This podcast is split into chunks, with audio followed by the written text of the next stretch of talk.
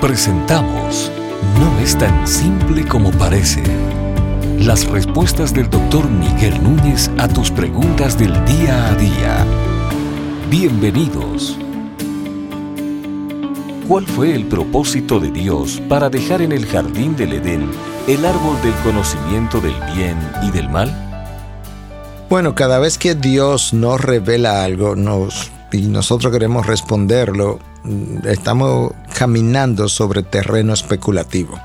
Entonces, en vez de hacer eso, pensemos de otra manera. La verdad es que nosotros no sabemos por qué Dios dejó en el jardín el árbol del bien y el mal y el árbol de la vida.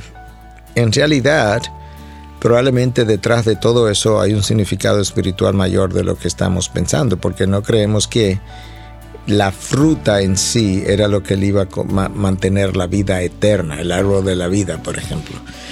La realidad es que esto fue una prueba, esto fue una prueba para el hombre. Y entonces, en cierta medida, esto es como yo lo veo, porque lo que Adán y Eva quieren es esta fruta que le pareció atractiva a los ojos. Y lo que Satanás le dice es que Dios le ha prohibido la fruta porque no quieren que Dios no quiere que él sea, ellos sean como él.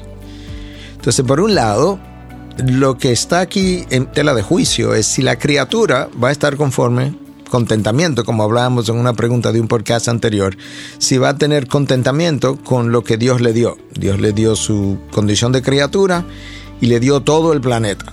O si la criatura va a desconfiar de Dios y va a arriesgar su relación con Dios y todo el planeta, de hecho la creación entera, por una simple fruta. Y yo creo que con ese ejemplo tan sencillo, Dios muestra que realmente la criatura no tolera que lo limiten. La criatura no tolera el no ser autónoma, el no tener completo dominio de qué hacer. La criatura quiere ser creador. Y entonces Dios lo muestra de una forma muy sencilla. ¿Cuál sería? ¿Qué puede ser más sencillo para demostrar esto? Que, mira Dan, mira Eva, te entrego el planeta entero. Ustedes van a ser los, los gerentes de este planeta bajo mi señorío. Ustedes lo gobiernan, ustedes lo someten, ustedes lo van a desarrollar. Oye, eso es enorme, esa entrega. Lo único que mira, de esa fruta que está ahí no quiero que coma. Una sola fruta. Y el hombre no es capaz de disfrutar todo el planeta y prefiere codiciar una sola fruta. Y entonces prueba con eso que realmente no importa cuán pequeña sea la limitación, el hombre siempre o la criatura siempre querrá hacer lo que quiere hacer.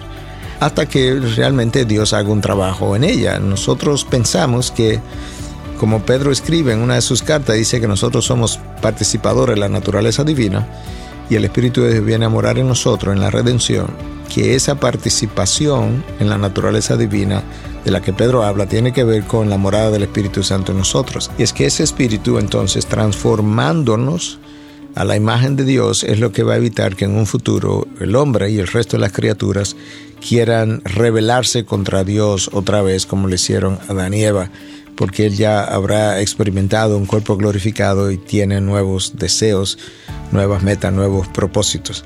Eso es como nosotros lo vemos de nuevo, como Dios nos ha revelado cosas más allá que simplemente la presencia de, estos dos árboles, quizá hay otras explicaciones que nosotros no estamos teniendo de parte de Dios y que conoceremos posteriormente. Por ahora lo dejamos ahí, pero yo sí creo que el árbol prueba claramente el hecho de que la criatura peca, desobedece como un grito de independencia, de querer hacer lo que siempre quiere hacer.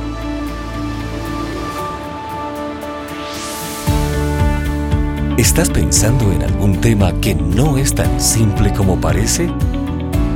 ¿Quieres saber la opinión del doctor Miguel Núñez sobre un tema en particular?